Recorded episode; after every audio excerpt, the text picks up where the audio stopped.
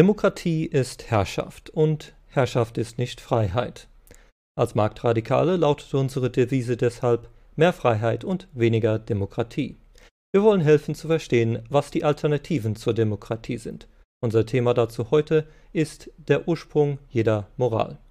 Hallo, ich bin Manuel und zu meiner Seite habe ich zwei Mitstreiter. Das ist zum einen Herr Pauci. Hallo. Und das ist zum anderen Herr Rom. Hallo.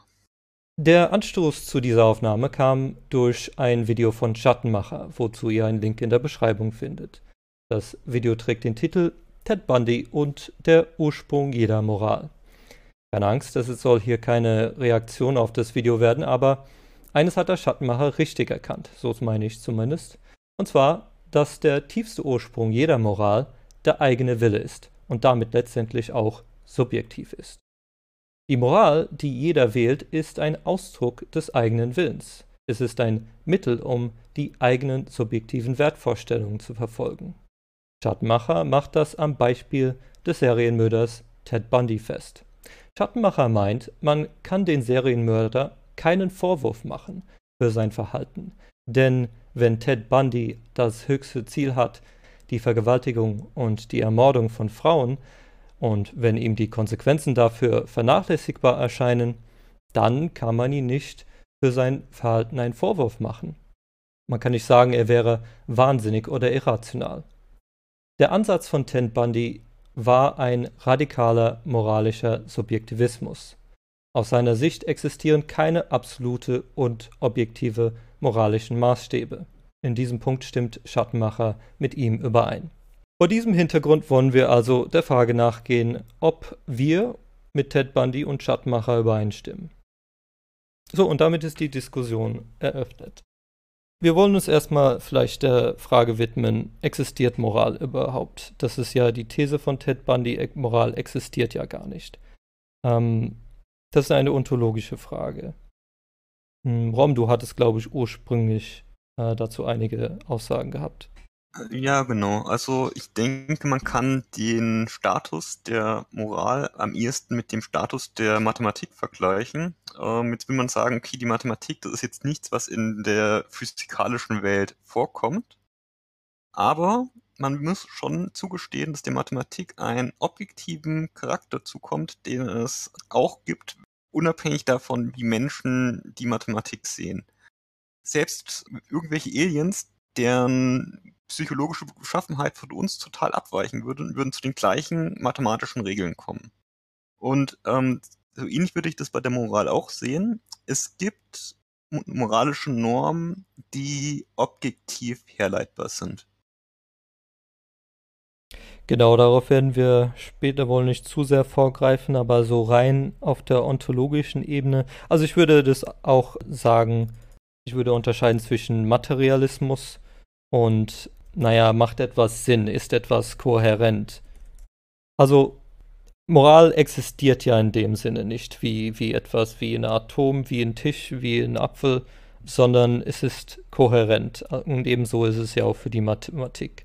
Und natürlich bedeutet es, nur weil es nicht in dem Sinne existiert, nicht existiert, nicht, dass es sinnlos ist oder dass es nutzlos ist. Also wer ein Haus bauen will, der kann sich ja durchaus, dem, für den ist Mathematik ja etwas brauchbar. Und in dem Sinne würde ich auch sagen, dass Moral brauchbar ist. Also wenn man für die eigenen Ziele, wenn man die verfolgen will, dann ist es brauchbar, Moral, über Moral Bescheid zu wissen. Hm. Wollen wir noch kurz zwei Definitionen, ich weiß, subjektiv, objektiv, also vor allen Dingen ist da eine kleine Differenzierung notwendig, glaube ich, um nicht aus Subjektivismus einen moralischen Relativismus abzuleiten. Ja, also ich denke, es ist ja nicht willkürlich, die Moral. Also die, wenn, wenn der Serienmörder wirklich als höchstes Ziel hat, Vergewaltigung und Mord und äh, der hat eine sehr hohe Zeitpräferenz, ihm ist es sehr, ja, ein sehr kurzfristiger Zeithorizont, dann ist es ihm vielleicht egal, dass er später äh, irgendwelche Konsequenzen, die für ihn vielleicht vernachlässigbar auch sind, davon trägt, dass er diese, dass er seine, seinen Willen kurzfristig ausübt. Also das ist schon, das ist ein subjektiv Werturteil, aber für viele andere gibt es ja andere Ziele. Und sofern diese Ziele sich nicht zu sehr unterscheiden, dann sind die Moralvorstellungen auch nicht willkürlich, um diese Ziele zu erreichen. Ja, in dem Sinne kann man, glaube ich, also weil diese Ziele nicht willkürlich sind, und, beziehungsweise weil die Moral nicht willkürlich ist, ist auch nicht die Moral relativ. Also moralischer Relativismus ist in dem Sinne, glaube ich, ein Irreweg. Um, man kann auch von absoluten Moralvorstellungen reden, zumindest soweit gemeinsame Ziele vorherrschen. Da kann man noch weiter differenzieren. Also subjektiv heißt ja, dass auch kein anderer ähm, Einblick darauf hat, wie man zu einer Entscheidung gekommen ist. Also Referenzen sind total subjektiv. Ein anderer, ich kann einen anderen noch nicht mal erklären, warum meine Präferenzen äh, genau so und so aussehen.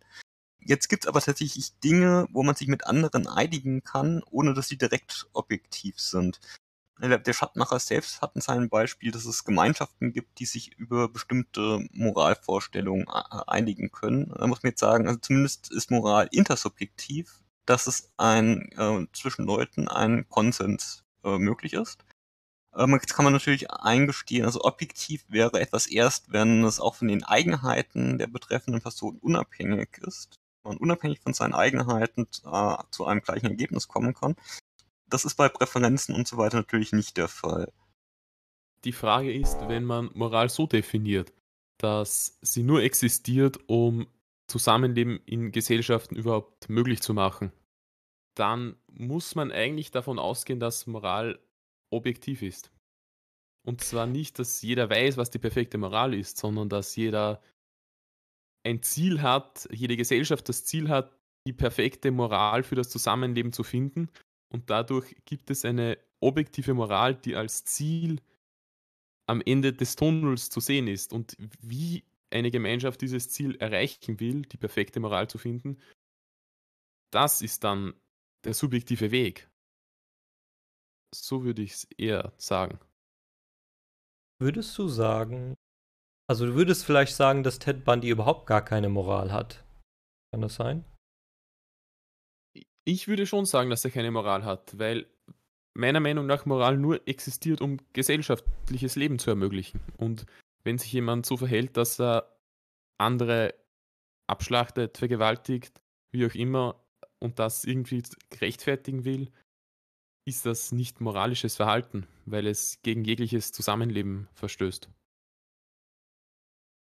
Ja, oder was man natürlich auch sagen muss, dass dieser äh, Ted Bundy natürlich nach außen vorgeben wird, äh, moralisch verhalten, weil er möchte ja möglichst lange äh, davonkommen. Das heißt, er muss andere darüber täuschen, wie er eigentlich wirklich handelt.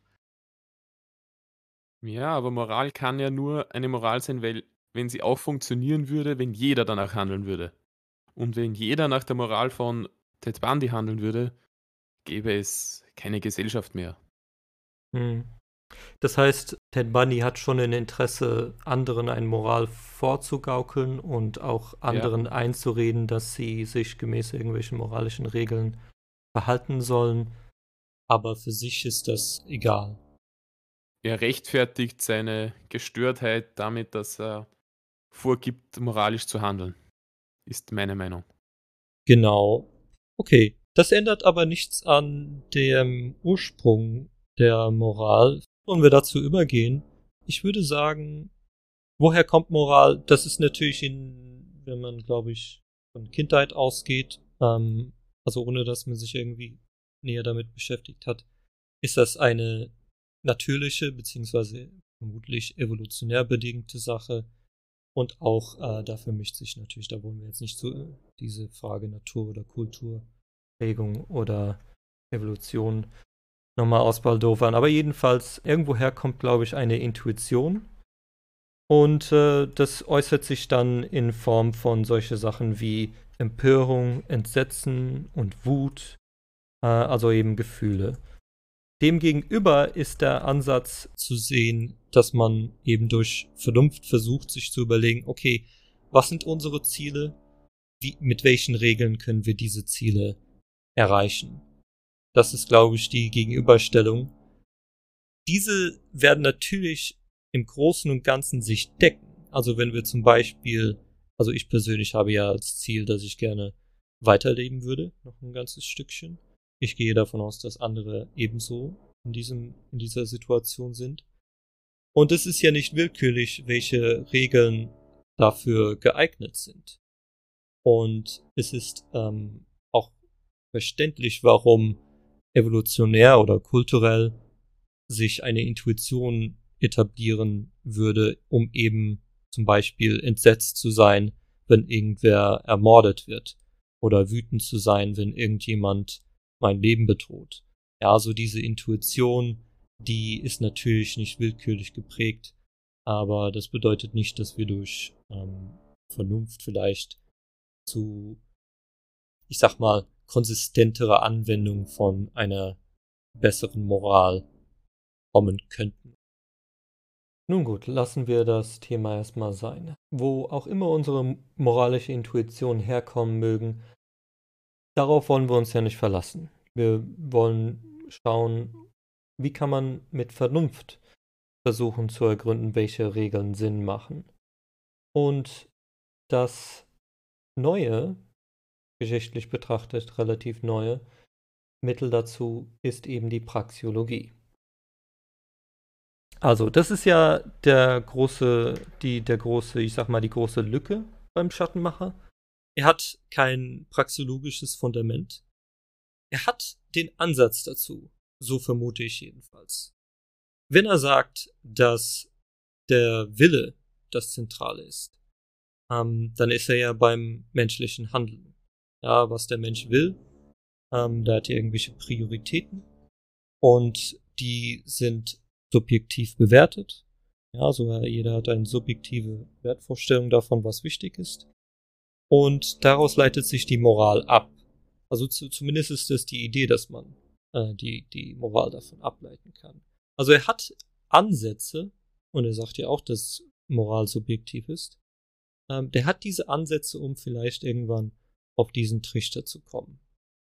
Ich habe das Gefühl, dass er immer noch, weil er natürlich auch einer von der neuen Rechten ist, das so tut, als wäre seine Moral den anderen überlegen. Mhm. Oder zumindest so denkt. Und auch der Meinung ist, dass die ganzen anderen Leute eine verkehrte Moral vertreten und was er im Video auch äußert. Und dadurch, dass er halt keinen praxeologischen Hintergrund hat, kann er sich natürlich auch nicht vorstellen, mit denen gemeinsam zu leben oder schon vorstellen, weil er tut es nicht gerne. Und da ist natürlich der Libertarismus genau auf der anderen Seite, weil durch menschliches Handeln muss man miteinander auskommen, um überhaupt handeln zu können. Ja, das kommt beim Schattenmacher immer wieder durch, dass er das Leben äh, als Existenzkampf begreift. Ja. Und auch in Fragen von der Moral, dass er es, ähm, beschreibt es, glaube ich, nicht so, dass er sucht sich Verbündete, mit denen er den anderen seinen Willen aufzwingen kann. Und versucht natürlich in der stärksten Koalition zu sein. Äh, warum er denn bei den neuen Rechten dann, das ist natürlich seine Frage, ist natürlich auch fragwürdig. Da fehlt ihm natürlich auch das ökonomische Fundament, wo, woraus er vielleicht erkennen würde, warum es gemeinsame Interessen, übergeordnete Interessen gibt, die diesen Kampf, den er sieht. Der ist äh, vielleicht auf einen viel kleineren Rahmen und vielleicht nur hauptsächlich durch Missverständnisse würde der verursacht werden. Also ich würde sagen, es gibt äh, im Großen und Ganzen die Arbeitsteilung. Wer sich da näher mit beschäftigen will, äh, mit den ökonomischen Hintergründen da, sind die Begriffe Pareto optimaler Tausch beziehungsweise Pareto Effizienz und der komparative Kostenvorteil gemäß Ricardo. Also diese beiden Sachen zusammen zeigen, warum zwei Personen äh, miteinander tauschen können und das zu beiderseitigen Vorteil ist. Und der komparative Kostenvorteil, das ist noch eine Ergänzung darüber, warum selbst in diesem Fall, wo eine Person komplett überlegen ist in allen Tätigkeiten, er nichtsdestotrotz zu seinem Vorteil tauschen kann, zu, zum Vorteil beider tauschen kann, äh, wenn er, selbst wenn er überlegen ist, in allen Hinsicht, in jeder Hinsicht zu einer anderen Person, mit der er tauscht. Also diese beiden Sachen, die zeigen auf, warum Arbeitsteilung Sinn macht und warum es in jedermanns Interesse ist, eben an einem Markt teilzunehmen. Und vor allem, dass Tausch eigentlich immer eine Win-Win-Situation ist, weil sonst würde der Tausch nicht stattfinden. Und das genau. wird von vielen neuen Rechten und Sozialisten nicht anerkannt. Genau, also da, da kann ich nur, ich, ich weiß nicht gar nicht, ob die sich, die Lücken in, in der ökonomischen Bildung, die sind ja, denen kommt mir so vor, auch einigermaßen bekannt. Die sind sich, glaube ich, also bei Linken habe ich das sehr häufig, dass sie sich darüber ähm, im Klaren sind, dass sie sich nicht mit Wirtschaftsthemen groß beschäftigt haben. Also ja, aber so, ihnen ist es auch egal. Ja, das kann auch sein. Bei, also, bei Rechten finde ich das aber noch extremer. Ja. Die denken, das wäre alles ein Nullsummenspiel oder ein Negativsummenspiel, wie dem auch sei.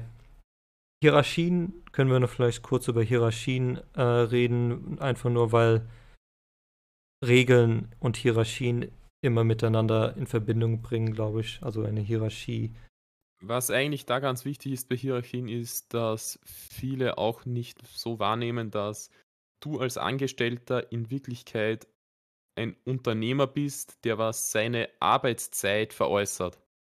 Ja, das ist richtig. Und dadurch ja in Wirklichkeit die Hierarchie des Chefs und des Angestellten nicht wirklich existent ist. Ja, also aus praxeologischer Sicht könnte man das nochmal aufarbeiten.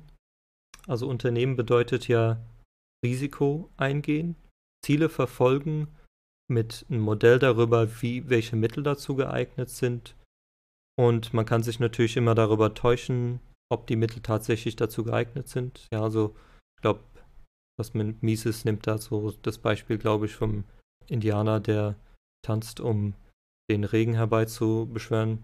Das, das, der handelt nichtsdestotrotz, äh, das ist nichtsdestotrotz eine rationale Handlung. Er, er täuscht sich halt, aber es ist mhm. nichtsdestotrotz. Und er handelt in dem Sinne, er setzt Ressourcen dazu ein, ähm, um eben seine Ziele zu erreichen. Und das ist äh, die Natur eines Unternehmers. Ja, Und, äh, vielleicht nochmal, um das abzurunden. Also, auch wenn man jetzt mal von dieser ganzen Ökonomie das nicht reflektieren will. Was man jetzt sehen muss, ist, dass die Conditio Humana in der modernen Welt ist, dass man selbst einer Weltgemeinschaft gegenübersteht, die miteinander total vernetzt ist, und zwar weltweit. Und dass man eben nicht als Kleingruppe sich irgendwelche Verbündeten suchen muss, sondern dass man sich zu dieser global vernetzten Wirtschaft verhält. Hm. Ja, man könnte noch bei diesen Hierarchien einwenden, die Effektivität von hierarchischen Strukturen nimmt zunehmend ab mit der Größe. Also ich, und ich für meine Mutmaßung ist, dass das damit zu tun hat, dass der Mensch sich nur so und so viele Gesichter merken kann und eben den Ruf, der mit diesem Gesicht assoziiert ist. Und dementsprechend auch nicht äh, Menschen dieser Hierarchie zur Rechenschaft ziehen kann, weil er eben, wenn es zu groß ist, überhaupt gar nicht weiß, wie hat sich dieser vorher verhalten, wie äh, hat er einen schlechten oder guten Ruf, man kennt ihn gar nicht. Und solange diese Personengruppen, diese Hierarchien ja, also wenn man irgendwie einen Chef hat oder wenn man einen Kunde hat oder sowas, solange diese Gruppen relativ klein sind, oder ich glaube, viele neue Rechte benutzen so Beispiele, eine Truppe, eine militärische Truppe, äh, Bataillon oder irgend sowas, dass das super effektiv ist und da gibt es irgendeinen, der hat das Sagen und dann hält das her als Beispiel dafür, warum Hierarchien im Allgemeinen sinnvoll sind. Und ich denke, das bricht zunehmend zusammen, je größer eben diese Hierarchien sind. Und zwar vor, vor allen Dingen, weil man Verantwortung eben nicht effektiv umsetzen kann. Also ja, das, ich sage auch immer gerne, der Staat ist die institutionalisierte Verantwortungslosigkeit. Und deswegen äh, ist die Alternative eben Pareto-optimaler Tausch. Na? Ne? Man weiß Bescheid, bei jedem Interaktion mit einem Fremden stehe ich zumindest nicht schlechter da. Und insgesamt, wenn alle Tausche, Tausche so ablaufen, dann ist in der Gesamtsumme auch alles ein positives Summenspiel. Ja, und man muss nur jeden die Verantwortung für jeden einzelnen Tausch eben umsetzen. Genau, das ist die Alternative eben zur Hierarchie. Vor allem ist das Wichtige, dass man für einen Tausch nicht die gleichen moralischen Vor oder grundsätzlich fürs Zusammenarbeiten nicht die gleichen moralischen Vorstellungen braucht. Das ist auch ein fast schon ein Missverständnis, weil ich habe da letztens einen Vortrag vom Mises-Institut Deutschland gesehen, wo ein Beispiel von das, was Mises einmal gesagt hat, genannt wurde, und zwar, wenn zwei Leute auf einmal in einem Ruderboot aufwachen, zu zweit, die sich nicht kennen, komplett andere Moral Moralvorstellungen haben und mitten im Ozean auf einem Ruderboot auf einmal aufwachen, dann können die noch so verschieden sein, werden sie trotzdem irgendwann einmal anfangen zu rudern, damit sie ans Ufer kommen. Mhm. Weil sie genau in dieser Situation das gleiche Ziel haben und kooperieren. Und genauso funktioniert der Markt auch. Genau, sie haben ein gemeinsames, übergeordnetes Interesse. So ist es. Genau. Okay, dann gehen wir vielleicht darüber dazu über, welche, welche Regeln wären denn tatsächlich angebracht. Okay, wenn wir jetzt festgestellt haben, wir haben gemeinsame Interessen. Jetzt ist es aber in unserem Interesse dann deswegen Regeln zu etablieren. Denn wenn irgend, es, es droht ja immer, dass irgendeiner seine kurzsichtigen Interessen dem anderen überordnet. Und ich glaube, das Ziel von Regeln muss sein, dass Willensgleichheit herrscht, dass der Willen eines jeden gleichermaßen respektiert wird. Ja, also wenn ein äh, Raubtier einem äh, Beutetier eben seinen Willen aufzwingt, dann ist es eben der Naturzustand. Und wenn wir darüber hinwegkommen wollen, wenn wir das hinter uns lassen wollen, dann muss, muss irgendein Grund bestehen für jeden, seinen Willen eben zurückzuhalten. Also seinen Willen nicht gänzlich auszuleben, wie er es, ich sag mal, impulsiv tun würde. Ja, also muss irgendwie seine Impulse zügeln, seinen Willen Grenzen setzen.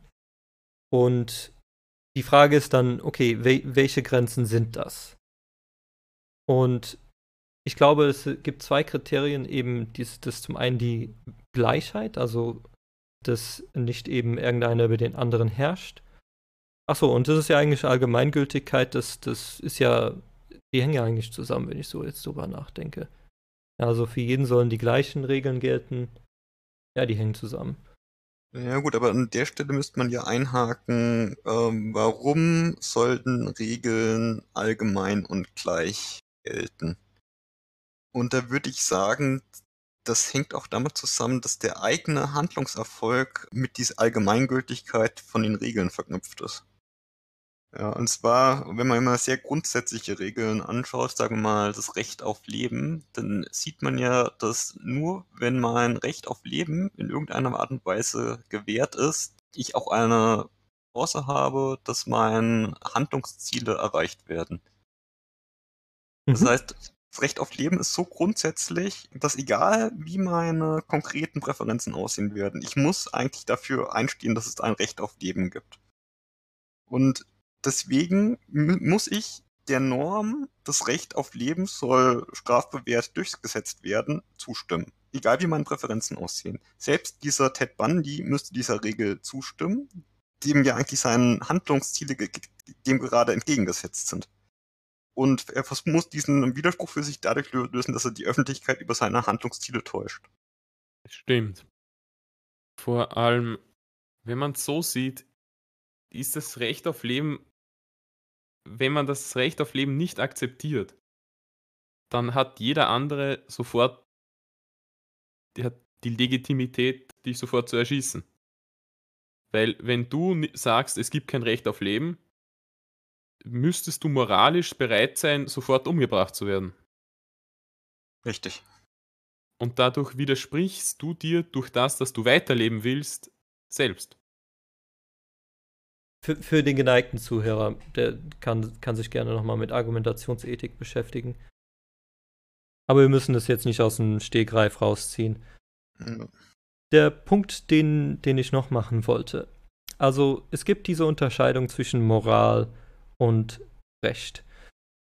Und ich denke, ich denke, Recht ist eine Teilmenge der Moral. Mit anderen Worten, ich denke, nicht alles, was rechtens ist, ist auch moralisch. Äh, beziehungsweise alles, was moralisch ist, das ist auch rechtens. Ja, also Recht ist eben ein Minimalkonsens und es gibt äh, Sachen, die, ja, wo man unterschiedlicher Meinung sein kann, ob das moralisch ist oder nicht, aber jedenfalls nichtsdestotrotz ist es, ein, ist es rechtens. Ja, also, ja, man könnte Beispiele anführen. Also, ähm, Prostitution wird ja gerne als Beispiel, dass, dass, man sagt, das ist moralisch verwerflich, aber ob es deswegen eine Rechtsverletzung darstellt, ist nicht so eindeutig. Und ich glaube, es gibt ein Kriterium, woran man, wo, woran man differenzieren kann, was, was in die Kategorie des Rechts gehört und was in die Kategorie der allgemeinen Moral und nicht des Rechts gehört. Und zwar ist das an den Konsequenzen, die man bereit ist zu machen. Sollte man eine moralische Regel brechen und es ist eine Rechtsfrage, dann ist es eine Frage, die den Krieg impliziert, beziehungsweise Gewalt. Und der Grund dafür ist, dass Gewalt immer mit der Eskalationsspirale verbunden ist. Ja, also wenn irgendjemand mich bedroht oder mich angreift, dann setzt er seinen Willen über meinen. Ja, also er zieht mich zurück in diesen Naturzustand. Und es ist zumindest in meinem Interesse, Gewalt auszuüben. Also abstrakt, im konkreten Einzelfall kann es sein, dass, es, äh, dass ich nichts davon habe, aber abstrakt betrachtet, wenn ich genug Gewalt aufwenden kann, dann ist es in meinem Interesse eben zu eskalieren und mehr Gewalt gegen ihn auszuüben.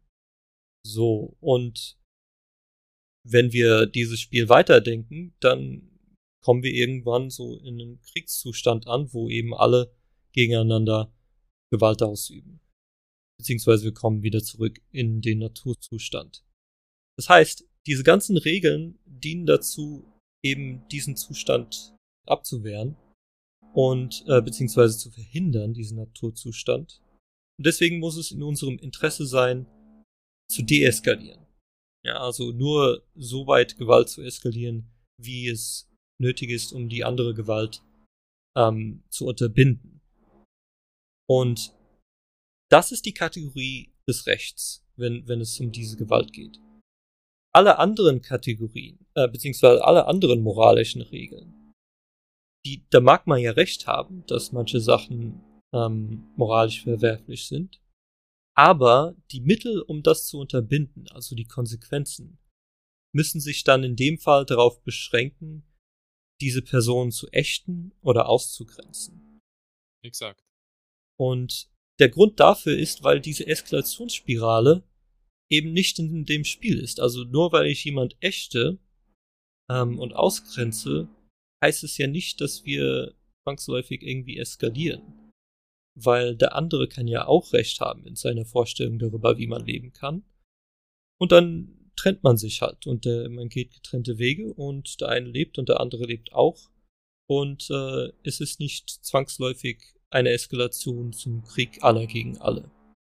Also das ist, glaube ich, der zentrale Punkt, warum, also diese Gewaltfrage ist die zentrale wenn, wenn es darum geben, geht, welche Fragen gehören zum Kategorie Recht und welche zu lediglich Moral. Wenn du mal nach rechts gehst, ah, ja. aufzuzeigen, warum Recht eine Teilmenge von, vom Moralischen ist. Und zwar an sich ist die Moral sehr groß und äh, früher war auch Kirchen gehen am Sonntag moralisch richtig und es war unmoralisch nicht in die Kirche zu gehen, aber es gab auch keine Gesetze, die dich verpflichtet haben, in die Kirche zu gehen. Es war halt einfach moralisch gut. Dann hat es natürlich Sachen wie du sollst keinen umbringen und so gegeben, die was moralisch und rechtlich legitim sind. Und dann gibt es zum Beispiel Steuern. Die sind rechtlich in Ordnung, aber eindeutig unmoralisch. Eindeutig. Ja, Ja. sicher. ja, genau. Sehr schön. Gut, gut. Ja, wir wollen natürlich nicht komplett ausführen, welche Regeln. Ich habe jetzt nur diese Kategorie, die, diese, dieses Kriterium angeführt, ähm, wie zu bestimmen ist. Ähm, aus Vernunftgründen. Also, wenn, das ist ja wieder diese Frage. Es ist, Moral ist ja subjektiv. Ja, also man hat gemeinsame, man hat eigene Interessen. Manche dieser Interessen sind, äh, teilt man sich mit anderen. Also man hat gemeinsame übergeordnete Interessen. Und das ist ja alles subjektiv. Und dann ist es eine Frage der eigenen Vernunft, eben zu ermitteln, welche Regeln äh, denn tatsächlich ähm, zur Kategorie Recht gehören und ähm, welche Mittel geeignet sind, äh, beziehungsweise welche Ziele man eher erreichen kann durch Ächtung. der Stelle würde ich nochmal sagen, dass der Kern der Moral, der tatsächlich recht ist, ist tatsächlich objektiv. Also ähm, wenn er nicht objektiv wäre, dann könntest du dich mit einem komplett Fremden ja nicht einigen. Aber du wirst, wenn du irgendjemand, äh, wenn du an irgendeiner fremden Küste an Land gespült wirst, wirst du ja trotzdem auf dein Recht auf Leben bestehen und das Recht von dem Leben von den Menschen, die dir begegnen, wirst du auch akzeptieren. Und du wirst darauf vertrauen, dass die anderen das hoffentlich auch so sehen. Ja, Es- das ist dann eigentlich der, wie kann man sagen, libertäre Minimalkonsens, was sie da steht. Also das Recht auf Leben, Freiheit und Eigentum. Ja. Wenn diese drei Dinge gegeben sind, kann man schon einmal ein Leben führen. Genau, und Mhm. der wichtige Punkt ist, dass diese drei Dinge einsichtig sind, egal wie die eigenen Eigenheiten aussehen. Mhm. Also selbst wenn du durch irgendein Urwaldvolk äh, eingeschwemmt wirst, kann man darauf vertrauen, dass diese Regeln bekannt sind. sonst wahrscheinlich ihre Gesellschaft schon nicht mehr existieren würde, Ja. muss man sagen. Ja, also das ist diese Differenzierung. Also Pauci hatte ja vorhin diese Sache gesagt, dass ähm, der, der Ted Bundy überhaupt keine Moral hat. Von mir aus ist das eine Definitionsfrage und ich würde auch tendieren dazu, euch zuzustimmen, dass ich sage, Moral ist objektiv oder, oder das Recht ist zumindest objektiv. Das ist halt, wenn man jetzt den Schattenmacher nochmal referenziert, das Missverständnis, was er da hat, ist dann halt zu sagen, okay, wie Pauce sagte, was er als Moral versteht, wenn er sagt, es ist subjektiv. Er versteht nicht, dass diese Auffassung eigentlich nicht, nicht zusammenpasst mit dem, was Moral überhaupt ist.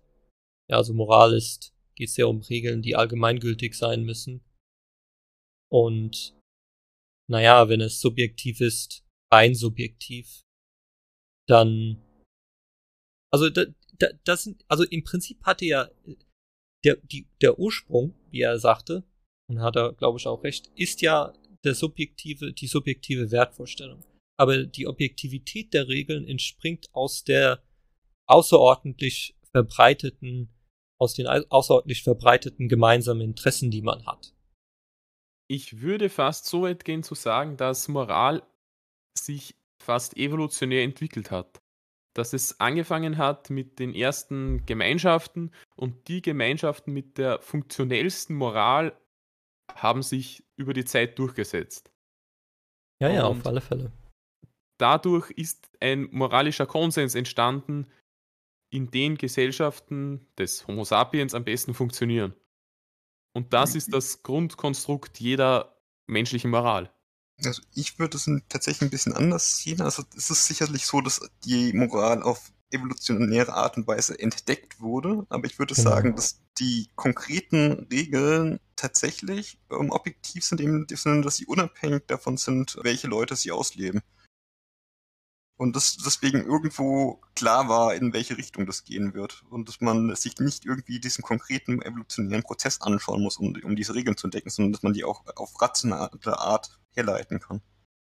Genau, also ich würde zum Beispiel, ich habe eine Intuition oder eine, einen Reflex darüber, wie ein Ball fliegt. Ja, also ich kann das jetzt nicht mathematisch, oder zumindest könnte man das vielleicht vor tausend Jahren nicht modellieren, wie ein Ball fliegt. Aber ich habe eine Intuition darüber und ich halte meine Hand entsprechend, wenn ich den Ball fangen will. gemäß meiner Intuition darüber, wie dieser Ball fliegt. Also ja, es, auf alle Fälle, diese Intuition hat äh, einen natürlichen evolutionären Ursprung.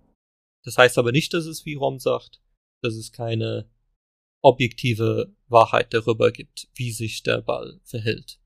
Ich meine eigentlich nicht, dass sie im Menschen drinnen ist, evolutionär, sondern dass sie sich kulturell entwickelt hat. Ja, das ist klar. Kulturell ist auch ein Und- evolutionärer Prozess.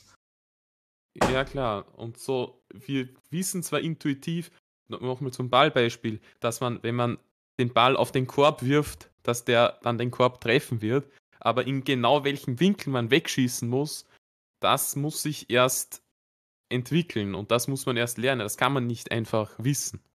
Die Regeln tatsächlich von Gegebenheiten abhängen, die man nicht so Ja. einfach überblicken kann. Also, ich glaube, mein Lieblingsbeispiel ist dazu die Elektrizität.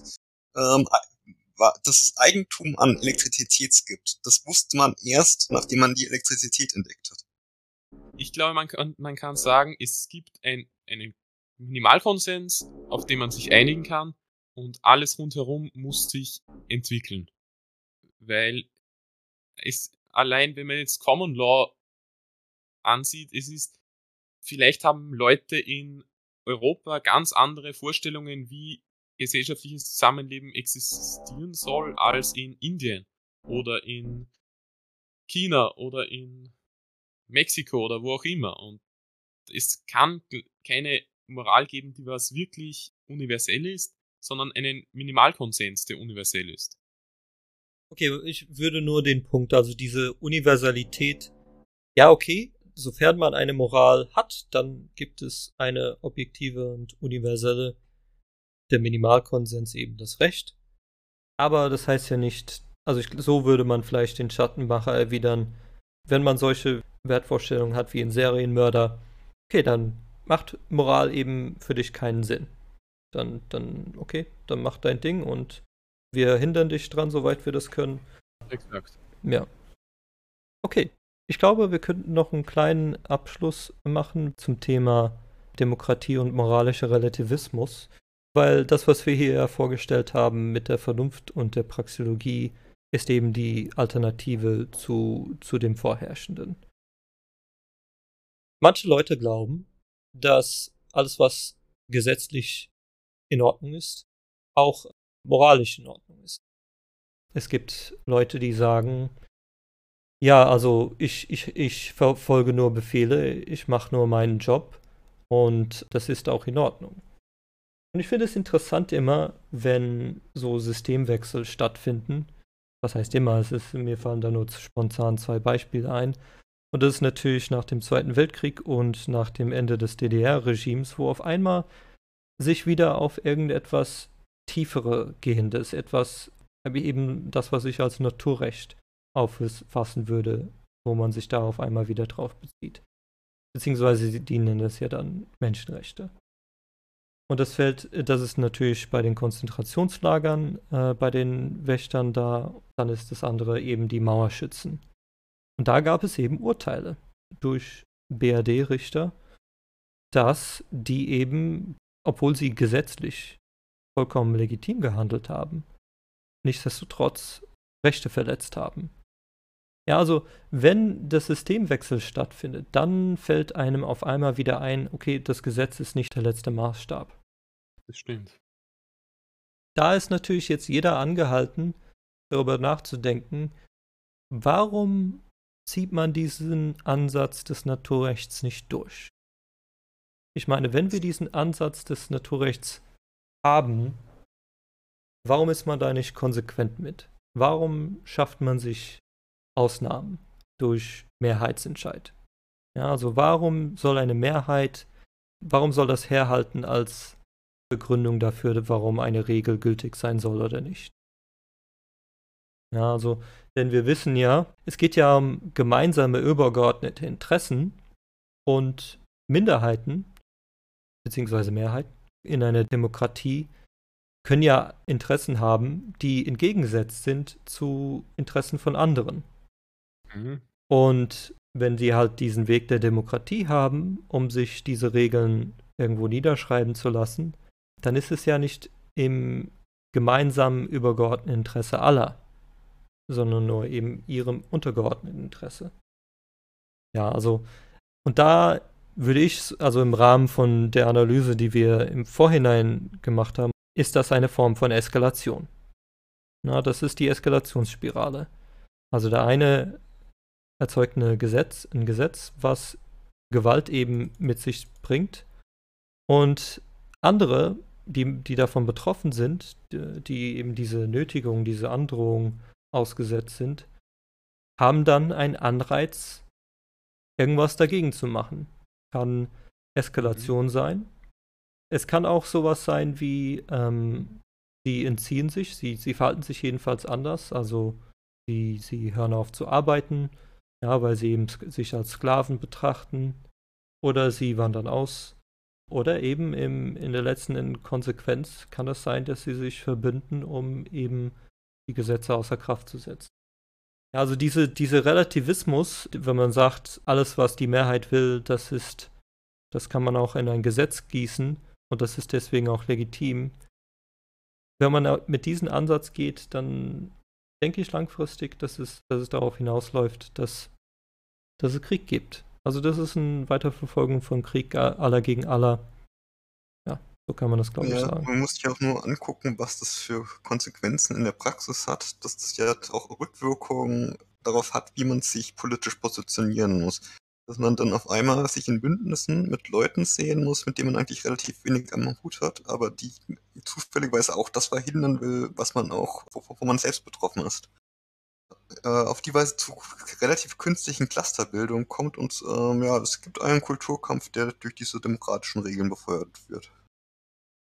Wenn man sich das jetzt anschaut bei uns in Österreich und Deutschland, dann ist es so, dass die meisten Parteisoldaten nicht einmal wirklich das vertreten, was die Partei vorgibt zu denken, sondern die wollen, eh wie du gesagt hast, nur verhindern, dass die andere Seite ihnen ihre Moral aufzwingt. Aber die andere Seite denkt genau dasselbe von wieder der Seite. Und dadurch entsteht ein Art Aufzwingen von Moral, die nicht einmal die Aufzwinger der Moral selbst vertreten.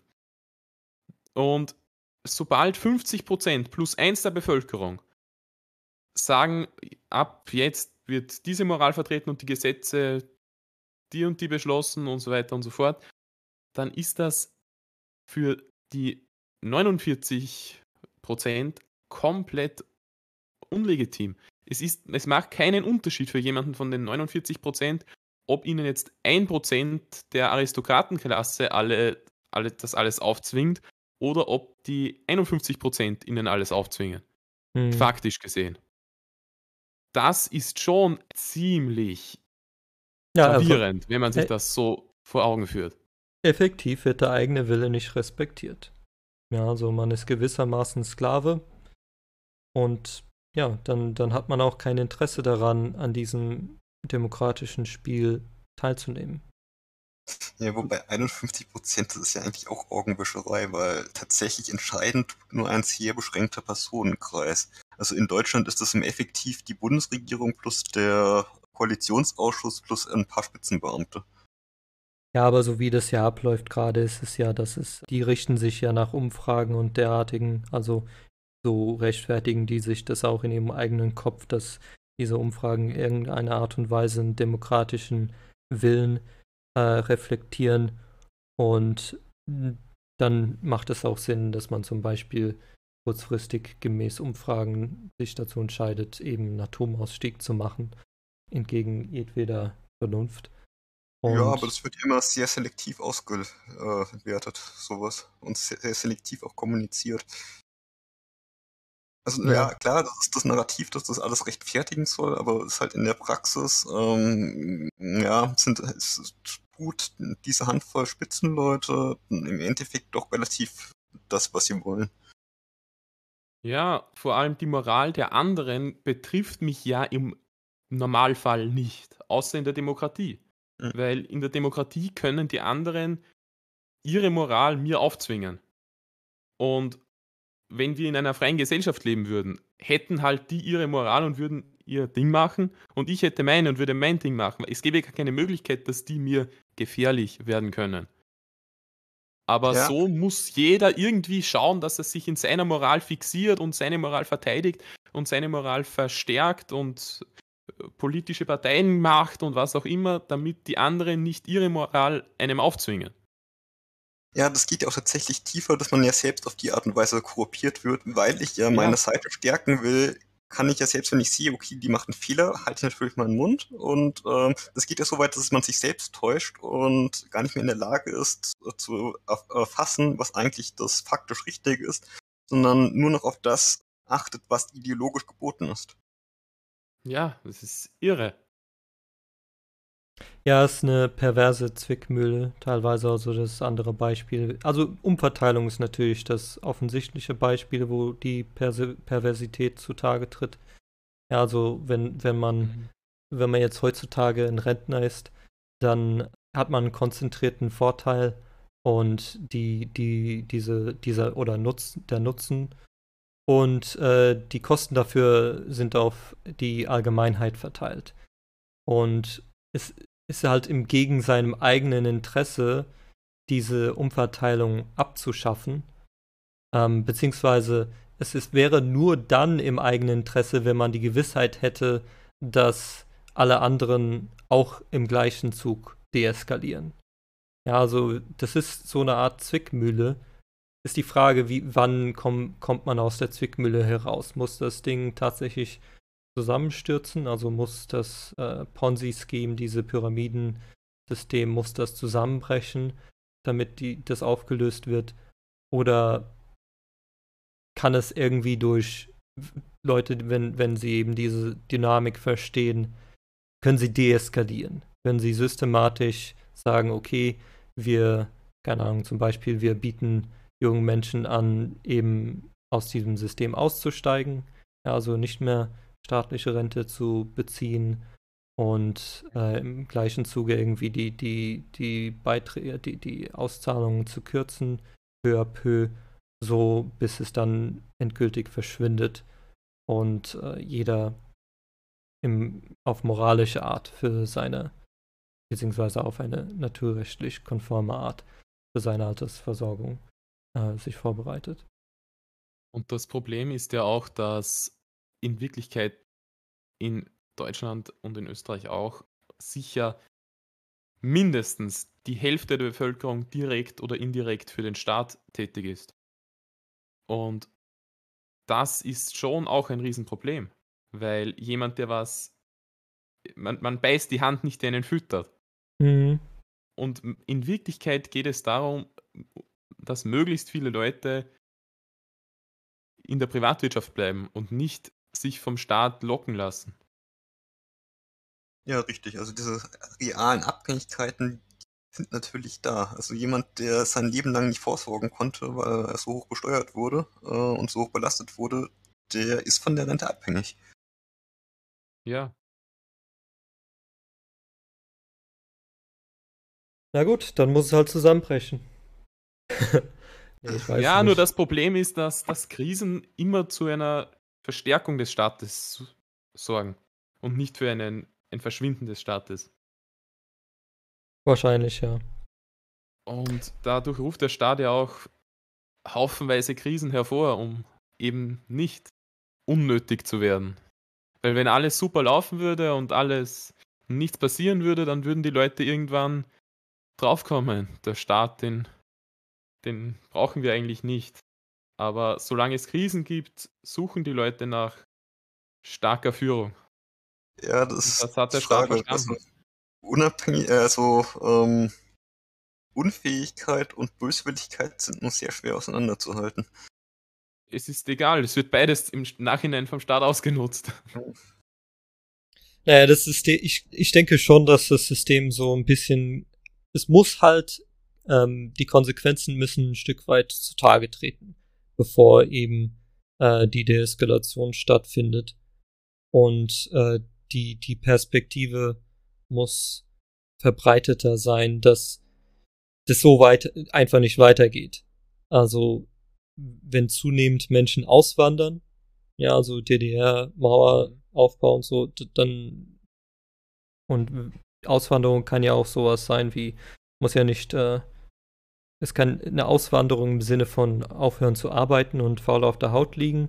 Ist ja auch äh, System, vom System her äh, eine Form von Auswanderung. Also man füttert eben das System nicht weiter. Ja, und eben auch.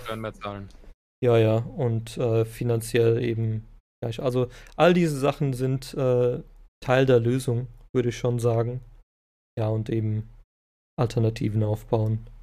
Und man muss schon sagen, die Finanzkrise 2008, 2009 hat schon für einen immensen Wachstum des, der österreichischen Schule, des Libertarismus gesorgt. Also Finanzkrisen sind anscheinend eher positiv für Freiheitsbewegungen.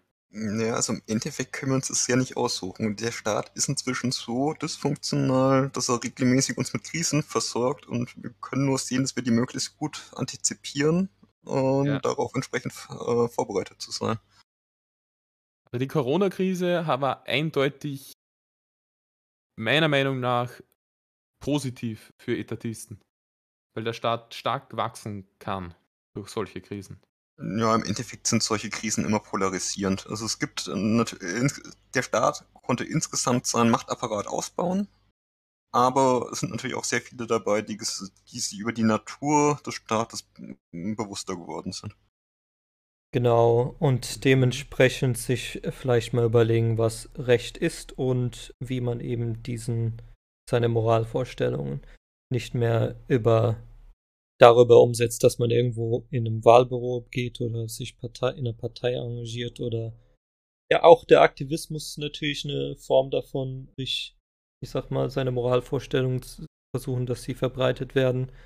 Aber wenn man im Libertarismus ist, zumindest so, so wir versuchen das bei den Marktradikalen zu machen, dann, also mein Anspruch ist jedenfalls, den Minimalkonsens nur zu predigen und nicht zu sagen, okay, ich, ich habe andere Moralvorstellungen auch, die ich über Aktivismus verbreiten möchte. Ähm, die habe ich natürlich auch. Ja, ich habe diverse Moralvorstellungen. Aber eben dieses auf das Naturrecht zu pochen, um eben diesen Kampf aller gegen aller zu deeskalieren, das, das ist halt die Hauptsache. Und ich hoffe, dass, dass immer mehr Menschen das auch verstehen, dass äh, Demokratie eben damit nichts zu tun hat. Ja, und das, das, Wichtige ist, dass die Moralvorstellungen, die was über diesen Minimalkonsens hinausgehen, überhaupt nicht wichtig sind, außer sie verstoßen halt gegen den. Aber es geht in Wirklichkeit beim Libertarismus darum, zu sagen, wir wollen eine Gesellschaft, die auf Freiheit, Recht auf Leben und Eigentum aufbaut und mehr auch schon wieder nicht. Das ist der Aktivismus, der was darin liegt. Und wie man es in seiner Gemeinschaft dann alles handhabt, das ist jedem selbst zu lassen. Es geht nur darum, dass einen der Staat nicht irgendwelche 50% plus 1 Entscheidungen aufdrückt. Genau, das ist aber die Rechtsfrage. Also ich würde sagen, man kann das machen. Also wenn du sagst, es ist eine kleine Gemeinde, ne? also irgendwo ist man in einer kleinen Gemeinde und dann hat man aber auch in dem Rahmen moralische Vorstellungen, die nicht Rechtsfragen sind. Ja, weil man, vielleicht fasst man das als Solidargemeinschaft auf mhm. und man verpflichtet sich äh, zum Beispiel für andere zu sorgen in Notfällen, aber dementsprechend ähm, hat man auch Ansprüche darüber, wie andere sich verhalten, um eben diesen, äh, wie sagt man, diesen Versorgungsfall, diesen Solidaritätsfall irgendwie ähm, einzugrenzen. Ja, dass es eben nicht ausartet. Aber das sind dann eben Moralfragen, die eben mit genau. den Mitteln, Mitteln der Ächtung und Ausgrenzung und äh, Schande über sowas hat man ja früher gesagt, äh, mit den Mitteln arbeitet. Darüber kann man sich ja unterhalten. Und das ist ja auch nicht das Ziel von den Marktradikalen, das auszuarbeiten. Genau. Es geht darum, grundsätzlich einmal dafür zu sorgen, dass die Gesellschaft freier wird. Und wie man es in seiner Gemeinschaft dann regelt, das geht genau die Gemeinschaft was an. Genau, eben überhaupt die Voraussetzung dafür zu schaffen, dass man das eben in seiner Gemeinschaft regeln kann. Genau. Und wegzieht diese ganzen Sachen hinaus aus der demokratischen, aus der demokratischen Ebene hinaus. Ja, super. Ich glaube, wir haben damit einen guten Abschluss. also vielen Dank, lieber Zuhörer. Ich hoffe, es hat bereichert. Und ich bedanke mich nochmal bei äh, Pauci und bei Rom und äh, freue mich, wenn wir uns irgendwann mal wieder hören. Tschüss. Wiederschauen. Jawohl, wunderbar.